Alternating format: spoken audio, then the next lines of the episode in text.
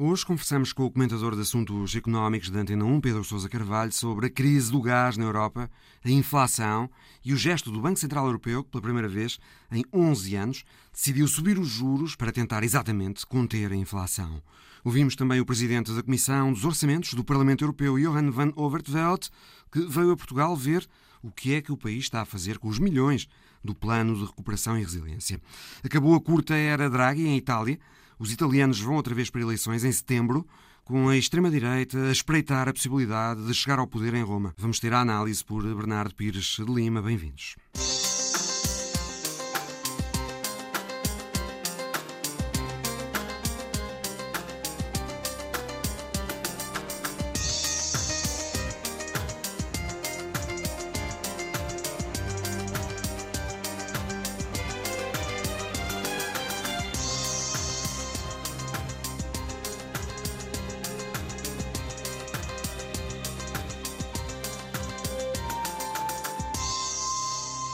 Comissão Europeia veio esta semana propor que os Estados-membros reduzam os seus consumos de gás natural já a partir de agosto e durante oito meses, em 15%, comparando com os consumos médios nos últimos cinco anos.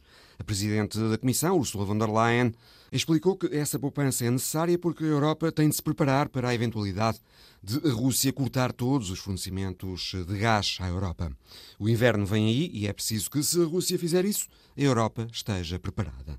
Para já, a Comissão pede aos países que façam essas reduções de uma forma voluntária, mas propõe tornar a medida obrigatória caso a Rússia venha mesmo a fechar por completo a torneira do gás, impondo uma situação de emergência. Pedro Sousa Carvalho, comentador de assuntos económicos da Antena 1, boa tarde. Esta proposta da Comissão é adequada, na tua opinião, para que a Europa possa enfrentar o inverno menos vulnerável a um eventual corte total dos fornecimentos de gás russo? Sim, a Europa nesta altura eh, tem um grande receio, ehm, e eu acho que é um receio fundado, eh, é que eh, Vladimir Putin possa vir a usar ehm, o gás como uma arma de arremesso político. E o grande receio nesta altura é que nós cheguemos ao inverno e nessa altura mais crítica, eh, a Rússia resolver cortar definitivamente eh, eh, o gás. Daí, digamos assim, esta tentativa da Europa de acautelar essa possibilidade e daí este plano para os países começarem desde já no verão, é um bocadinho como aquela fábula da cigarra e da formiga, de começarem, digamos assim, a amealhar gás para podermos chegar Uh, ao inverno, aqui com o nível de reserva que nos dê algum conforto uh, para ter aqui algum tipo de segurança energética. A Europa tem a... vindo uh, já a fazer um caminho nessas poupanças. Os peritos dizem que para poder passar o inverno sem sobressaltos, a Europa tem de ter os seus depósitos de gás a 80% uhum. em novembro, uhum. em março estavam a 26%, em junho já estavam a 50% tem havido poupanças, mas uh, ao que parece não chega. Sim, e, os dados mais recentes de, dados esta semana por Ursula von der Leyen dizem que o atual nível médio de reservas de gás na Europa está nos 63%. Ainda estamos longe dos tais 80% uh, eh, com que os países comprometeram a chegar em novembro, sendo que também há aqui muitas disparidades regionais. Nós temos, por exemplo, países como, sei lá, a Polónia ou Portugal, que hoje atualmente já têm um nível de armazenamento de quase 100%, e depois temos outros países, como por exemplo a Hungria, que tem um nível de armazenamento muito mais baixo de 47%. Eh, no caso, se calhar, mais complicado, que é o caso da Alemanha, eh, a Alemanha impôs a si próprio uma meta mais ambiciosa, de 90% de reservas em novembro, sendo que nesta altura o nível de reservas ainda está mais ou menos nos 60%, e com esta interrupção do Nord Stream eh, durante este período de 10 dias, ainda vai levar mais tempo a chegar a essa meta, sendo que os analistas e os especialistas nesta matéria dizem que ainda vai ser preciso, a este ritmo de fornecimento de gás russo, vai ser preciso pelo menos mais 3 meses até a Alemanha conseguir chegar a esta meta. Resumindo, o que a Europa está a tentar fazer na prática é amealhar gás eh, para, eventual, para essa eventualidade de eventualmente eh, Putin poder cortar o gás à Europa no inverno. A proposta da Comissão para as reduções do consumo de gás ainda precisa de aprovação por uma maioria qualificada de países. Grécia, Portugal e Espanha já se manifestaram contra isso. A unidade europeia está mais uma vez a ser testada, Pedro, agora nesta questão do gás? Uh, sim, sem dúvida. Eu acho que Portugal e, e, sobretudo, Portugal e Espanha têm alguma razão nos argumentos que apresentam à, à, à Comissão Europeia. Uhum. Ou, ou seja, o primeiro argumento é que esta ideia de solidariedade energética que a Comissão Europeia quer implementar implica naturalmente que os países comuniquem energeticamente entre si, ou seja, se por exemplo faltar gás em França, Espanha puder enviar gás para a França e vice-versa, mas o que os países da Península Ibérica uh, dizem com razão é que nós, hoje em dia, a Península Ibérica é uma espécie de ilha energética, ou seja, não comunica energeticamente com o resto da Europa. Portanto, é difícil haver essa solidariedade e troca de gás quando nós não temos essas interconexões, nem através dos Pirineus, nem, nem por mar, através do Golfo de Biscaia. E depois há aqui um segundo argumento utilizado por Portugal e Espanha, que é nós hoje em dia portanto, Portugal, sobretudo por causa da seca, e Espanha também,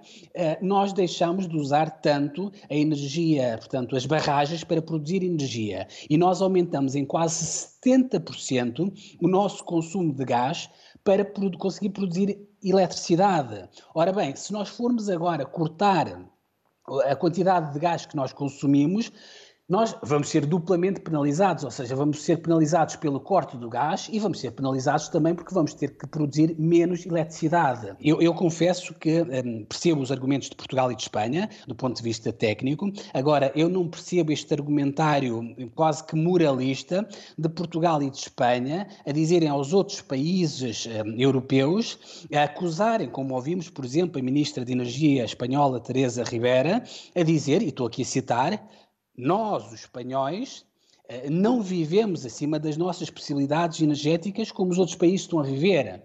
Bom, isto faz-nos recordar um bocadinho aquela altura do, do, do, da Troika e dos resgates financeiros, em que Portugal foi resgatado, em que a banca espanhola foi resgatada, graças à solidariedade dos outros países. Portanto, usar nesta altura este discurso moralista de que os outros países estão a viver acima das suas possibilidades, eu acho que não fica bem aos países do Sul, nem a Espanha, nem a Portugal e muito menos à Grécia. Ursula von der Leyen considerou como provável o cenário de um corte total do gás russo para a Europa?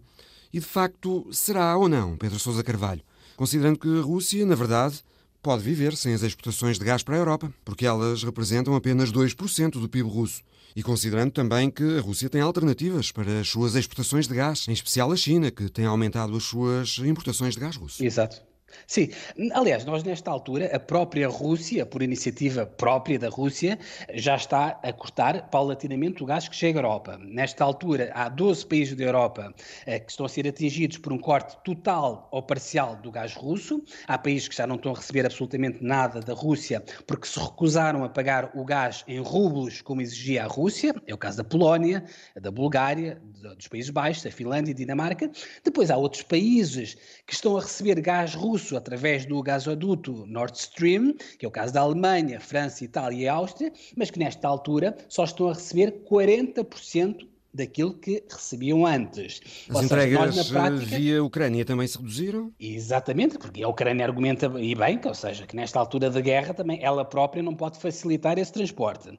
Por isso é que, naturalmente, a, a, a Comissão Europeia e os países europeus vão ter de procurar alternativas. Aliás, ainda esta semana, Ursula von der Leyen disse que desde janeiro, portanto, ou desde fevereiro, quando começou a guerra, se preferirmos, a Europa já conseguiu alternativas um, eh, ao gás gás russo correspondentes a, a 35 mil milhões de metros uh, cúbicos, uh, ou seja, em vez de comprarmos à Rússia, começamos a comprar gás aos Estados Unidos, uh, mais à Noruega, ao Egito, à, Arge à Argélia, ao Catar, Nigéria, Azerbaijão, etc.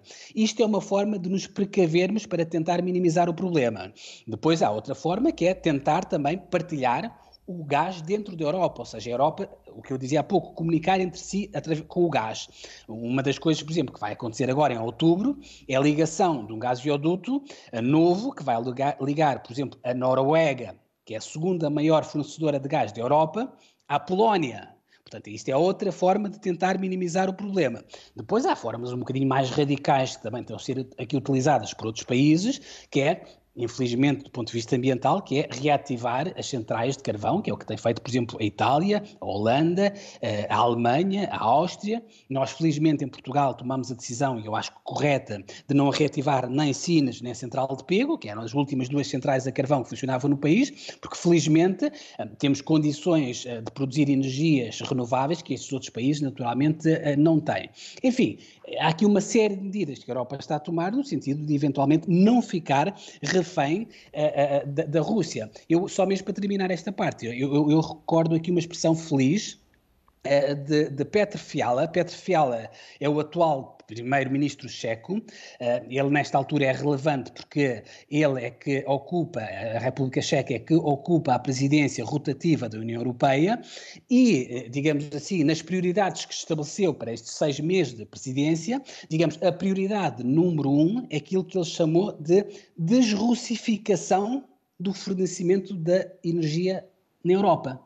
Ou seja, é nós cortarmos o cortão umbilical com energia russa. Já o fizemos em relação ao carvão, estamos a tentá-lo um embargo parcial ao petróleo e vamos pouco a pouco também havemos de conseguir fazer em relação ao gás. Resta saber, Pedro, em relação às alternativas ao gás de que falaste, nomeadamente o GNL, o gás natural liquefeito, se elas eh, se será possível pô-las eh, em prática, em tempo útil, a tempo do inverno? Não, isso é, isso é impossível. Ou seja, por exemplo, é, o caso da Alemanha, que está nesta altura a fazer duas centrais uh, de, de, armazenamento de gás liquefeito, e também o caso da Itália, a previsão que eles têm para terminar estas centrais é de pelo menos dois anos. Ou seja, é um, é um investimento que vai resolver o problema, mas não de forma imediata, vai resolvê-lo daqui a dois anos.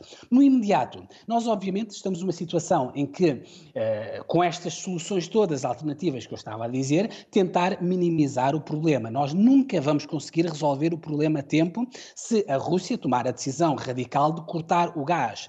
Por isso, é que nesta altura, eh, na Alemanha, por exemplo, e não é só na Alemanha, já começam a haver episódios de racionamento de gás. Nós temos, por exemplo, relatos eh, de Munique, onde, por exemplo, nas piscinas públicas já se começa a baixar a temperatura para não se gastar o gás.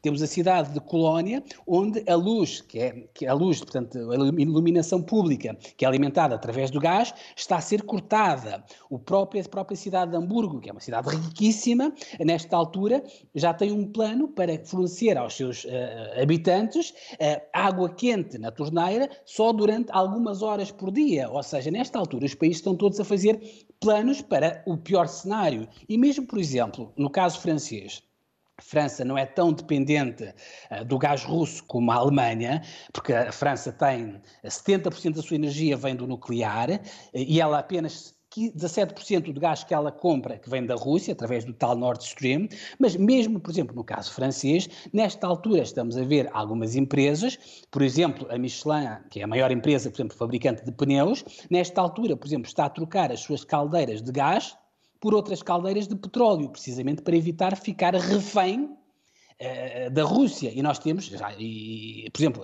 um caso também de outra empresa francesa chamada Stellantis. A Stellantis é uma construtora automóvel que juntou a Fiat e a francesa PSA e que, curiosamente, o presidente é um português chamado Carlos Tavares.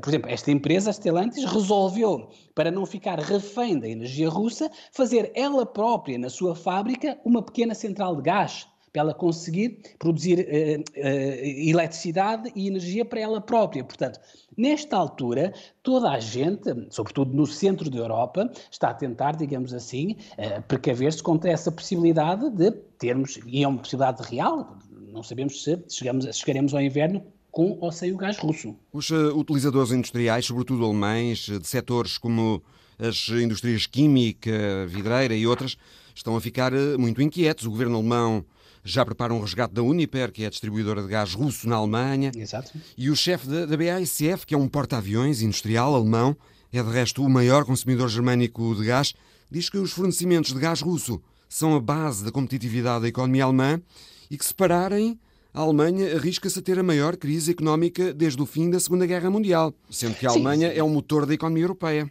Isto, Exatamente. isto a continuar, Pedro Sousa Carvalho, que impactos uh, pode ter no crescimento económico e na inflação na União Europeia? Bom, eh, nós obviamente chegámos a um ponto em, em, que tivermos mesmo de cortar o gás russo, ou a Rússia tiver de nos cortar, ou optar por cortar o gás à Europa, eh, nesta altura, obviamente que a prioridade não vai ser, ou seja, nós não vamos cortar o gás às pessoas, aos consumidores domésticos. Porque uma coisa, naturalmente, Mário, é estarmos em Portugal eh, com temperaturas de 0 graus, ou menos 1 grau, ou menos 2 graus negativos. Outra coisa completamente diferente, como eu dizia há pouco, é estarmos no centro da Europa com menos 20 graus negativos e sem gás. Ou seja, a prioridade vai ser dada às pessoas e ao consumo doméstico. Portanto, haverá um, Onde é um critério vamos... nos cortes. Exatamente. Onde é que nós vamos sacrificar o consumo de gás? É precisamente na indústria. E a indústria, hoje em dia, é grande consumidora de gás na Europa. No caso português, apenas 20% do gás consumido em Portugal serve para consumo doméstico, sendo que os, 80, os restantes 80% é utilizado pela indústria, portanto, cerâmica, vidro, etc., e também pelas centrais elétricas que utilizam gás para produzir eletricidade. Respondendo rapidamente à tua pergunta, se nós realmente tivermos de enfrentar uma situação de passar o inverno sem gás russo, a própria Comissão Europeia já fez as contas e já disse que isto ia ter um impacto negativo de 1,5% no PIB da União Europeia. Isto significa, naturalmente, que a Europa vai entrar em recessão. No caso da Alemanha, como dizias, o impacto, obviamente, é maior. A indústria alemã estava habituada a, eh, a comprar gás barato à Rússia, porque o gás chegava diretamente através do gasoduto e ainda chega do Nord Stream, portanto, não havia o custo de transporte. Eh, mas se houver encerramento, naturalmente, desse fornecimento, por exemplo, o Deutsche Bank, que é o maior banco alemão, há dias fazia as contas e dizia que nesse cenário de fechar a torneira do gás russo, o PIB alemão poderia uh, sofrer uma queda entre 5% a 6%. Isto, obviamente, é um cenário um pouco dramático, porque, como dizias, a Alemanha é o, é, é, é, é o coração económico, ou o motor económico uh, da Europa. Pedro Sousa Carvalho, comentador de assuntos económicos da Antena 1, voltamos a falar mais à frente no programa sobre a subida da taxa de juros de referência do Banco Central Europeu, uma subida de 0,5 pontos percentuais, o primeiro aumento dos juros pelo BCE em 11 anos. Antes disso, ouvimos Johan van Overtveld, presidente da Comissão dos Orçamentos do Parlamento Europeu. Ele liderou uma delegação de eurodeputados que esteve em Portugal a avaliar esta semana a implementação do Plano de Recuperação e Resiliência. Belga, membro da nova Aliança Flamenga e alinhado com as ideias da chamada Europa frugal, Johan van Overtveld contou ao Visão Global com que impressão ficou da forma como o PRR está a ser implementado em Portugal. Uh, As circunstâncias são muito difíceis, porque saímos da pandemia de Covid, temos a guerra na Ucrânia, temos a inflação que se está a tornar uma ameaça real por isso, as circunstâncias em geral são difíceis, mas apesar de tudo, Portugal está a ir razoavelmente bem. E penso que também é muito importante que Portugal não se limite apenas a gastar o dinheiro dos programas europeus, mas que faça também as reformas da maneira adequada.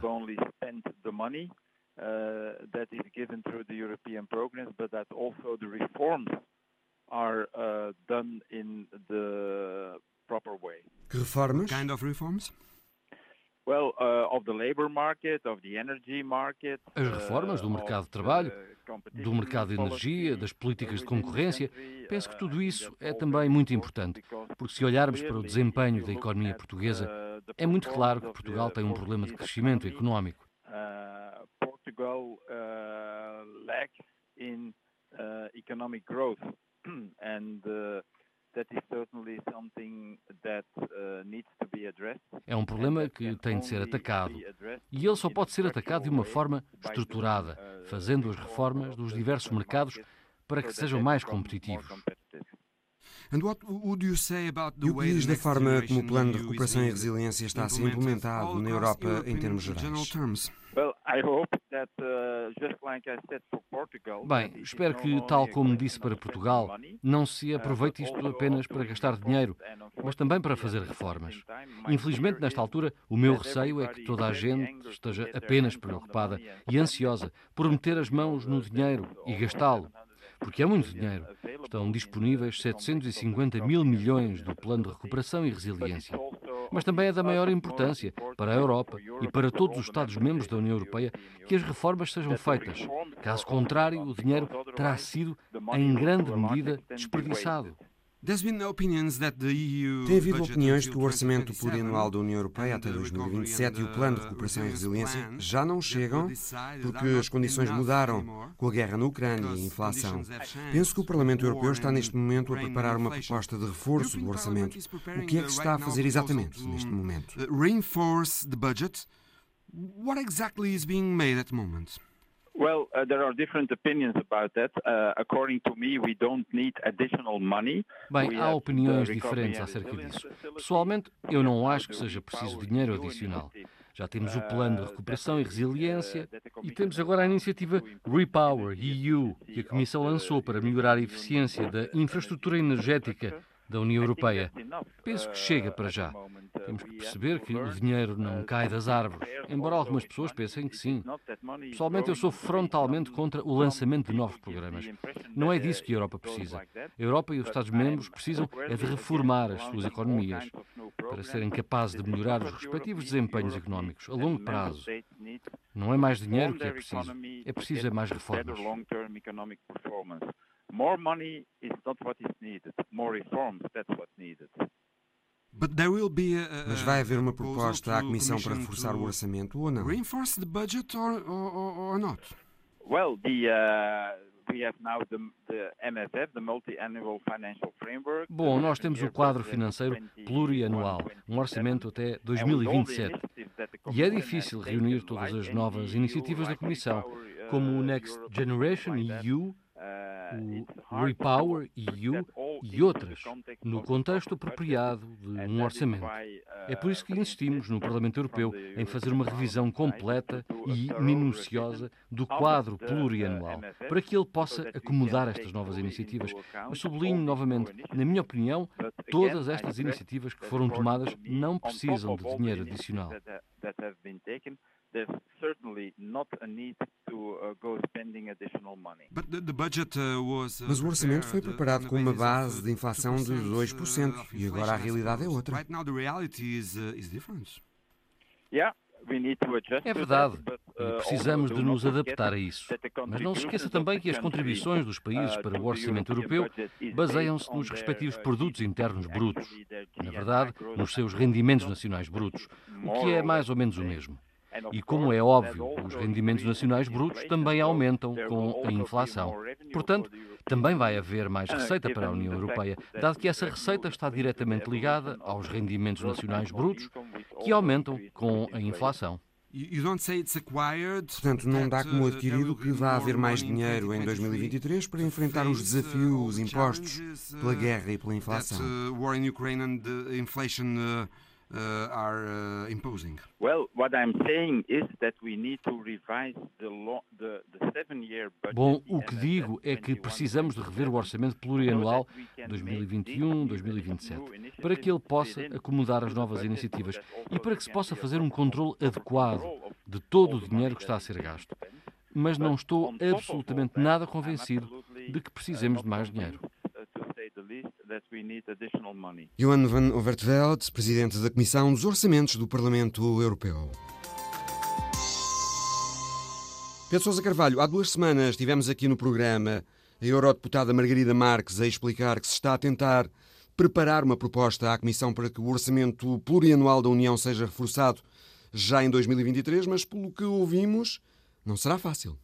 Sim, eu acho que não é fácil, sobretudo do ponto de vista político, eh, colocar este assunto na agenda, até porque nós, ainda na semana passada, no Fundão, com a presença da, da Comissária Elisa Ferreira, nós fechámos o nosso acordo de parceria, eh, que, portanto, prevê a chegada de mais fundos comunitários até 2027. Eu acho que não é fácil, do ponto de vista político, meter este tema na agenda e eu até duvido que faça sentido, porque o nosso problema nesta altura na Europa não é tanto a quantidade de dinheiro que os países vão receber com fundos europeus é mais a capacidade que estes países têm de gastar esse dinheiro. E estava-me a lembrar, por exemplo, do caso que nos interessa mais, que é o caso português. Nós, nesta altura, nós ainda estamos a receber, ou falta-nos receber, por exemplo, do PT 2020, que é o anterior quadro comunitário, que termina agora em 2023, ainda nos falta receber qualquer coisa como 6 mil milhões de euros à bazuca europeia, nós vamos buscar mais 16 mil milhões de euros. E o acordo de parceria que nós eh, assinámos com a Europa na semana passada, no fundão, representa mais 23 mil milhões de euros que vão chegar à economia portuguesa até 2027. Isto tudo para dizer que o nosso problema não é a falta de dinheiro, é a capacidade nesta altura de gastá-lo. Por isso é que eu acho que a discussão nesta altura não devia centrar-se uh, na possibilidade de termos mais dinheiro, que eu acho que nesta altura nem sequer faz sentido essa discussão. O que faz sentido discutir nesta altura é a possibilidade de os países terem uma maior flexibilidade a gastar esse dinheiro. Porquê? Sobretudo em relação à bazuca europeia, que é talvez uma das fatias de leão destes fundos comunitários, nós temos um compromisso, nós, Portugal e os restantes países europeus que receberam esta bazuca, de comprometer este dinheiro todo até 2023 e gastá-lo todo até 2026. Bom, qual é que é o problema? O problema é que se todos os países da Europa começarem a gastar este dinheiro ao mesmo tempo, e há muitos países, por exemplo, a apostar nas infraestruturas, nas renováveis, isto, obviamente, se nós todos formos fazer isto ao mesmo tempo, isto vai criar uma pressão brutal sobre a oferta, isto vai levar o quê? Vai levar um aumento de preços. Ou seja, numa altura em que nós enfrentamos um problema grave de inflação, se nós, toda a Europa, se puser a fazer obras públicas ao mesmo tempo e à pressa, nós estamos a acrescentar um problema de preços a um problema de inflação que já existe. Por isso é que eu acho que nesta altura a discussão é mais centrada eh, na questão do, do, do do, da flexibilidade da forma de gastar o dinheiro, em ter mais tempo para gastar o dinheiro e não propriamente para ter mais dinheiro. E só mesmo para fechar este ponto, Mário, eu, eu lembro-te e dou um exemplo que eu acho que é elucidativo. Nós, quando foi a negociação da bazuca europeia, a União Europeia, por exemplo, em relação a Portugal, colocou à disposição do país um envelope adicional de 14 mil milhões de euros que nós podíamos ir buscar da bazuca europeia, não sob a forma de subvenções, mas sob a forma de empréstimos. E até agora Portugal só foi buscar cerca de 2 mil milhões de euros. É sinal que o nosso problema, outra vez repito, não é falta de dinheiro, é capacidade de gastá-lo e naturalmente consegui-lo gastar a tempo. Então a questão uh, das taxas uh, de juro agora, Pedro. Os preços do gás já não estão tão elevados como em março quando começou a guerra na Ucrânia, mas ainda estão muito acima do que eram há um ano. A inflação na União Europeia em junho estava em 8,6% e com tendência ascendente, e o BCE aumentou agora a taxa de referência em 0,5 eh, pontos percentuais para tentar uhum. conter a inflação. Mas pode, eh, a pergunta é, pode o BCE fazer de facto alguma coisa? Se Putin continuar a reduzir o gás, os preços não baixam tão cedo. Uh, sim, eh, tens razão, mas obviamente o Banco Central Europeu não pode ficar de braços cruzados, olhar para Putin, olhar para a Rússia, olhar para a inflação. E a única ferramenta que o Banco Central Europeu tem à sua disposição para tentar eh, debelar ou para tentar minimizar o problema da inflação é aumentar as taxas de juro. Ou seja, aumentando as taxas de juro, nós obviamente estamos a fazer duas coisas: estamos a refriar a capacidade de consumo das famílias e estamos a cortar a capacidade de investimento e de financiamento às empresas, estamos a baixar essa capacidade. Isto tudo provoca, naturalmente, um arrefecimento desejável nesta altura na economia e que os responsáveis europeus esperam do Banco Central é que este arrefecimento possa ajudar naturalmente a amenizar um pouco a inflação que está tão alta. Eh, ou seja, a tentativa do Banco Central nesta altura é precisamente esta, ou seja, é a única ferramenta que ela tem e até digo mais, eh, nesta altura, com a inflação como está, quase todos os países da Europa, se não da Europa, que não seja da União Europeia, e os outros blocos económicos fora da Europa já aumentaram as suas taxas de juro e nós na Europa não fazia sentido nesta altura sermos uma espécie de ilha em que, digamos, por exemplo, temos os Estados Unidos da, da América com uma taxa de juro que já vai nos 1,75% e a Europa continuava a ter uma taxa de juro de 0% ou taxas negativas. Mesmo assim, as taxas de juro na União Europeia continuam entre as mais baixas do mundo. Sim, completamente. Mas isso depois cria um problema, Mário, que é uh, se nós temos dois blocos económicos que comunicam entre si financeiramente e onde há fluxo de dinheiro e há transferência de dinheiro, se nós tivermos um bloco económico, neste caso a zona euro, com taxas de juros zero ou negativas, e tivermos outro bloco económico, que é o caso dos Estados Unidos da América, com taxas de juros positivas e quase perto dos 2%, se esta situação durar muito tempo, isto depois cria um problema, que é há uma transferência de capitais, os capitais que querem ser remunerados começam a sair da Europa e começam a ir para os Estados Unidos porque a taxa de juros é uma forma de remunerar o capital. Portanto, isto cria um problema. E esta é a principal justificação, aliás, para o facto do euro, ainda esta semana ou na semana passada, ter atingido a paridade em relação ao dólar. Ou seja, eh, eh, na prática, a taxa de juros é como se fosse o preço do euro, ao contrário, o euro é o preço da taxa de juros. Portanto, se a taxa de juros for muito baixa, o normal é que também tenhamos um euro fraco e esta taxa de juros tão baixa comparativamente com os outros blocos económicos é que justifica o facto de ainda o euro ter quebrado a paridade em relação ao dólar. Pedro, e o que é o chamado programa antifragmentação do BCE, que foi agora também anunciado? Bom, uh, este programa é, na prática, de uma forma muito simples, é um programa uh, de comprar dívida, ou seja, em que o Banco Central Europeu pode ir ao mercado secundário, uh, onde se negocia a dívida um, ehm, dos países, e pode comprar essa dívida no sentido de uh, ajudar os juros desse país a baixarem. Imagina sei lá, que acontece agora em Portugal ou em Itália, que está a atravessar uma grande crise política, que os investidores começam a embirrar com a Itália ou com Portugal por causa da subida de juros e começam, digamos, a atacar, entre aspas, aspas, um, uh, uh, obrigando Portugal e Itália a pagarem juros cada vez mais elevados para emitir dívida. Bom, este instrumento do Banco Central Europeu, o que na prática vem fazer é vem criar um escudo para proteger esses países.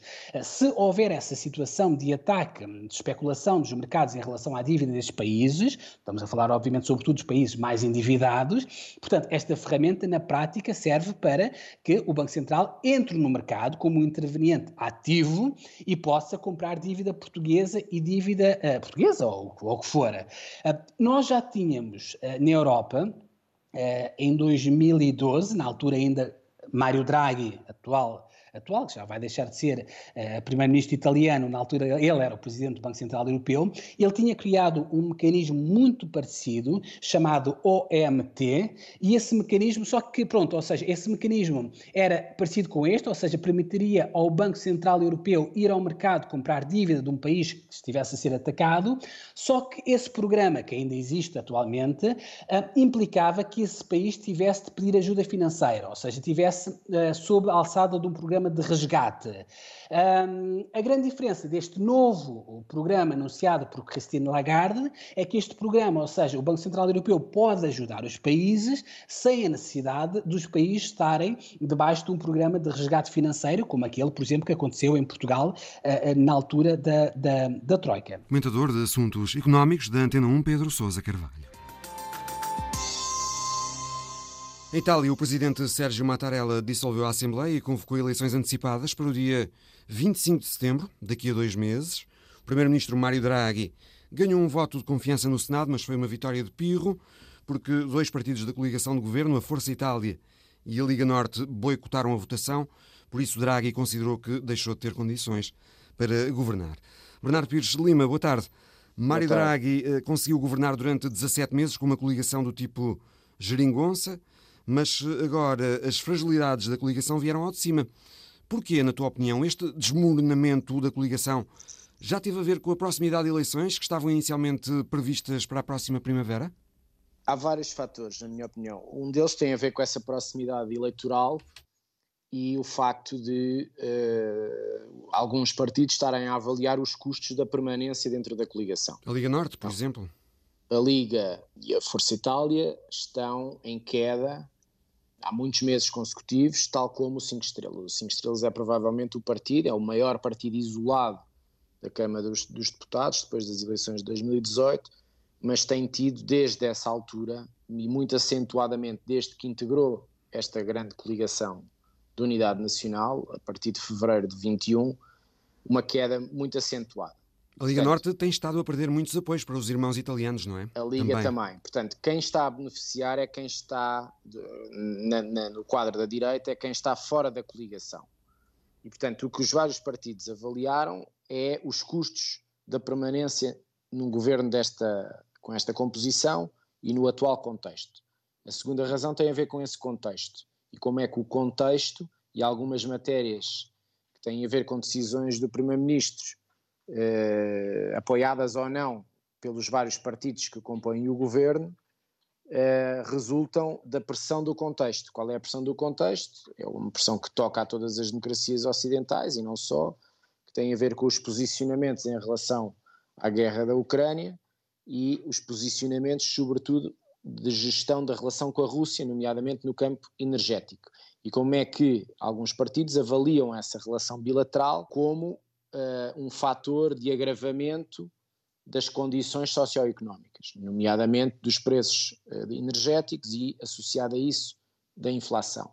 Portanto, estes condimentos uh, obrigam ou obrigaram vários partidos a fazer uma avaliação rápida num timing em que o próprio Primeiro-Ministro considerou que ou tinha um apoio expresso dos mesmos partidos ou então não tinha condições para aplicar um conjunto de programas que exigiam um grande financiamento público e, em segundo lugar, para uh, ser o depositário, que é, aliás, uh, uh, o ponto de partida para que o Presidente Mattarella tenha suscitado ao, ao Primeiro-Ministro Draghi a, a, a, ida para a frente na, na política interna, que é o facto de uh, a Itália ser o maior depositado dos fundos do PRR, dos fundos que vêm com a erosão económica fruto da pandemia, e, era, e foi preciso encontrar uma figura credível em Bruxelas que uh,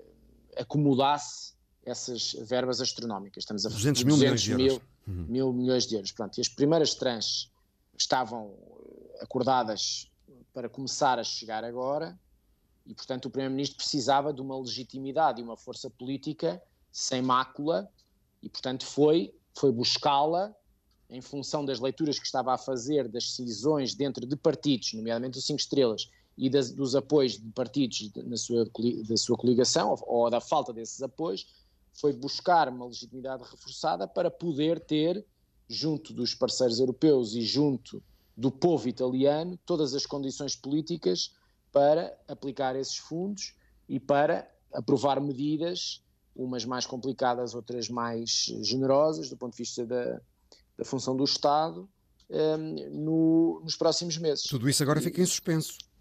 Tudo isto fica em suspenso. Pronto. Isto é que é, quer dizer, uh, o problema italiano, que não é, um, não é um problema novo de governabilidade, ou de condições de governabilidade, ou de reformismo interno, tem muitas décadas, o que, o que fica exposto agora é um conjunto de pressões internas e externas sem resposta à altura. Ou seja, é um país que abdica objetivamente da sua figura mais credível, da sua figura mais consensual, e é consensual no mundo sindical, no mundo das grandes, dos grandes patrões industriais, de vários partidos uh, da esquerda e da direita.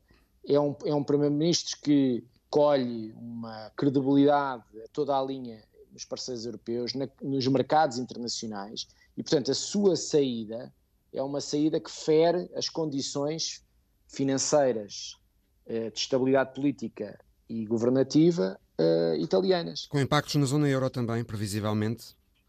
Com impactos na zona euro, porque é a terceira economia da zona euro, eh, com impactos na, na própria credibilidade e funcionalidade do, dos fundos comunitários, ou seja, dos calendários dos fundos comunitários. Estamos a falar do país mais com maior cota do PRR, como eu disse. Uhum. Portanto, é o próprio funcionamento dos calendários que pode estar aqui em causa.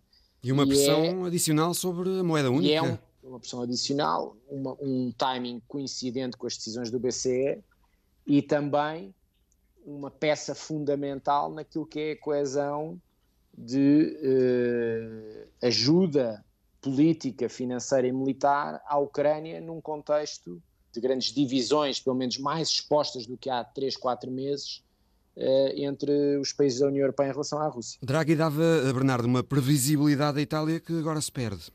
Previsibilidade em Itália é um, um pouco uma contradição nos termos. Quando alguma personagem política a consegue dar num horizonte de um, dois anos, é um achado Portanto, mais uma vez, o meu raciocínio é um país nas condições em que está, no contexto que vive, paralelamente com outros países europeus, e que abdica de uma personalidade desta envergadura, com grande sensatez, mas também com grande coragem, grande credibilidade interna e externa, dá um monumental tiro no pé. Acresce a isto um contexto de, de pré-conspiração, praticamente, porque a concertação do, do, bloqueio ou do voto contra eh, o voto de confiança eh, proposto pelo Mário Draghi na Câmara dos Deputados foi concertada nas vésperas, num hotel em Roma, pelo Sr. Berlusconi, que não sai da política italiana nem por nada, pelo Sr. Eh, Salvini e pela Sra. Meloni. Portanto, os três, que as sondagens dão como tendo concertadamente em bloco uma maioria absoluta na Câmara Alta e na Câmara Baixa, perceberam que o timing os favorece. Agora, vamos ver como é que as, as situações socioeconómicas podem ou não deteriorar-se até 25 de setembro e se isso tem impacto depois na avaliação que se faz de quem é que é o responsável pelo agravamento das condições, fruto da queda do Primeiro-Ministro. Falaste na senhora Meloni, que é a líder dos irmãos uh, italianos. Neste momento, a dois meses das eleições, é uma possibilidade forte da extrema-direita dos irmãos italianos serem o partido mais votado nas eleições? Absolutamente. É, não é o partido mais votado, ter a primeira primeira-ministra italiana, ter uma guinada completa para a extrema-direita, arrastando Salvini e, e, e, a Força Itália. A Força Itália não tem hoje em dia sequer 10% nas sondagens, mas é claramente o terceiro partido, e portanto faz ali um bloco, é um bloco do ponto de vista ideológico coeso, no sentido que oferece uma proposta anti-imigração, pró-Putin, e portanto tem uma, uma lógica uh, super conservadora nos costumes, uh, tem uma lógica uh, de direita radical, extrema, que neste momento é um, é um, do ponto de vista ideológico, não é só neste momento, mas é um momento sensível que atravessamos, é alinhada com os interesses e com a acomodação dos interesses da Rússia, seja no plano energético, seja no plano da guerra, seja no plano do seu projeto político, e portanto é uma virada total uh, na política italiana e é com isso também um arrastamento das fraturas que já vamos percebendo aqui e ali que existem, nomeadamente promovidas pela Hungria, que tem ao longo desta semana encontros entre ministros estrangeiros uh, húngaro e russo em Moscovo e que, que, se percebe que já há aqui algumas pontas soltas uh, de, uh, de, desentendimentos e de fraturas em relação ao posicionamento sobre a guerra na Ucrânia. É também esse posicionamento sobre a guerra na Ucrânia que está na origem da cisão dentro do Cinco Estrelas. O, o antigo primeiro-ministro Conte tem uma predisposição muito mais acomodatícia dos interesses russos e o ministro dos Estrangeiros Luigi Di Maio esteve até à última hora sempre leal a Mário Draghi. E, aliás, saiu do partido e formou um outro partido ou uma outra bancada parlamentar. O Cinco Estrelas, que é o maior partido sozinho da Câmara dos Deputados italiana, tem um problema estrutural e até existencial, porque tem uma erosão na sua apreciação popular em sondagens há muitos meses, tem uma cisão interna, pode sair uh, do próximo, da próxima governação e fica uh, estilhaçado entre sensibilidades. Ou seja, o fator russo é um fator determinante nesta crise e pode ser um fator determinante no alinhamento pós-25 de setembro da Itália. Ora, é diferente falar do alinhamento pró-russo da Hungria do que falar do, do alinhamento pró-russo da terceira maior economia da zona euro, uh, ou da União Europeia no seu geral. Portanto, uh, já estamos aqui a falar de outro patamar. E, é com esse enquadramento de finais de setembro, as eleições em Itália, com o enquadramento de princípio de outono, inverno, com o aproximar das eleições intercalares americanas, que nós vamos ter um, um contexto mais difícil de aguentar pela fadiga da guerra, pelas consequências económicas da guerra, pelos níveis de inflação, pelos bloqueios energéticos, uh, etc. E, portanto, há uma certa pressão do resto do mundo, mas em alguns Estados europeus também começa a haver bastante pressão interna sobre eh, acelerar o, negociações, custo que custar, com o Sr. Putin, independentemente de lhe dar mais, eh, conceder mais território, mais condições eh, vantajosas na Ucrânia, e, e, por isso acabar por lhe conceder uma, alguma, alguma dose de vitória neste, nesta sua passada. Ora, isto é outro enquadramento que não aquele que nós temos visto desde 24 de fevereiro.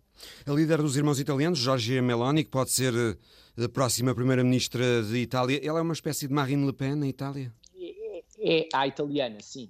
É o que eu quero dizer com isto. Quer dizer que eh, talvez seja menos sofisticada nas mutações que fez ao longo da, da sua juventude, à idade adulta. Eh, apesar de tudo, a Marine Le Pen tem feito um caminho mais transformador até na sua proposta política, abandona determinadas temáticas para eh, se tornar mais mainstream.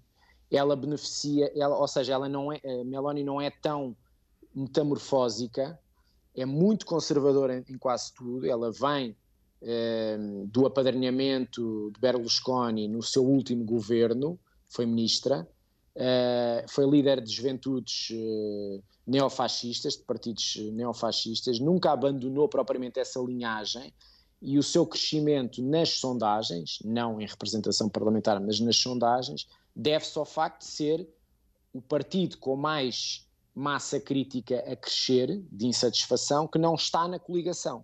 Portanto, beneficia do facto de estar fora de, um, de, um, de uma coligação com seis, sete partidos. E isso é que lhe dá uma espécie de oráculo para ir uh, agrupar todo o descontentamento que vem desde a pandemia e que se cola às condições socioeconómicas que derivam do contexto da guerra. É isto. Agora, é, é, é, é tão ou mais preocupante do que a situação em França, do ponto de vista da oferta da extrema-direita, tem uh, as condicionantes de ter uh, outros partidos, como a Liga, que têm um discurso semelhante e, portanto, acrescenta representatividade e hipótese de maiorias mais consolidadas, ou seja, abre uma frente mais, mais coesa para uma legislatura e, e isso uh, não, não permite, em tese, ir uh, promovendo divisões dentro dessa futura hipotética maioria. O que eu quero dizer com isto é que a proposta é tão simplificadora, com três ou quatro bandeiras tão radicais, que só mesmo uma luta de egos é que pode partir uma, uma proposta dessas. Não está posto de causa, fora de causa, é, uma, é a política italiana a falar, é, tem sido assim também, mas de qualquer das maneiras é uma nova etapa na política interna e na política europeia, isso não tenho dúvidas. Análise por Bernardo Pires de Lima. A história da semana de Alice Vilaça também nos chega da Itália. Quando mi a 94 anni Giuseppe Paterno tem 98 anos e acaba de se tornar, novamente, a pessoa mais velha de Itália a receber um diploma universitário. A façanha já tinha sido alcançada em 2020. Nessa altura, licenciou-se em Filosofia pela Universidade de Palermo e agora, o quase centenário, concluiu o mestrado em História e Filosofia na mesma universidade. A novidade foi dada pela família de Giuseppe nas redes sociais e garante a agência de notícias Reuters com nota máxima. Mas Giuseppe já tem planos para o futuro. Depois da licenciatura e do mestrado, o aluno mais velho de Itália quer agora escrever um romance. Na sua máquina de escrever, a máquina que usa desde 1984. Desde criança que Giuseppe tinha como objetivo obter uma educação universitária. No entanto, a pobreza, a guerra e a falta de apoio da família atrapalharam os planos. Nasceu em 1923, na Sicília, no seio de uma família pobre. Giuseppe era o mais velho de sete irmãos.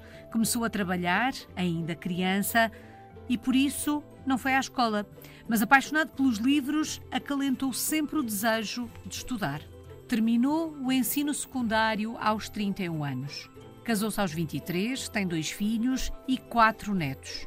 Em 1943 participou na Segunda Guerra Mundial e depois tornou-se operário ferroviário. Já depois dos 90 anos, decidiu que estava na hora de se formar. Pensou: é agora ou nunca. Matriculou-se na Universidade de Palermo e assim realizou o sonho de uma vida. Pede agora que não lhe falte a saúde e a memória. Giuseppe é um exemplo de que estamos sempre a aprender. É também um exemplo de que nunca é tarde para alcançar os nossos sonhos. A história da semana de Alice Vilaça. O Visão Global volta para a semana. Até lá.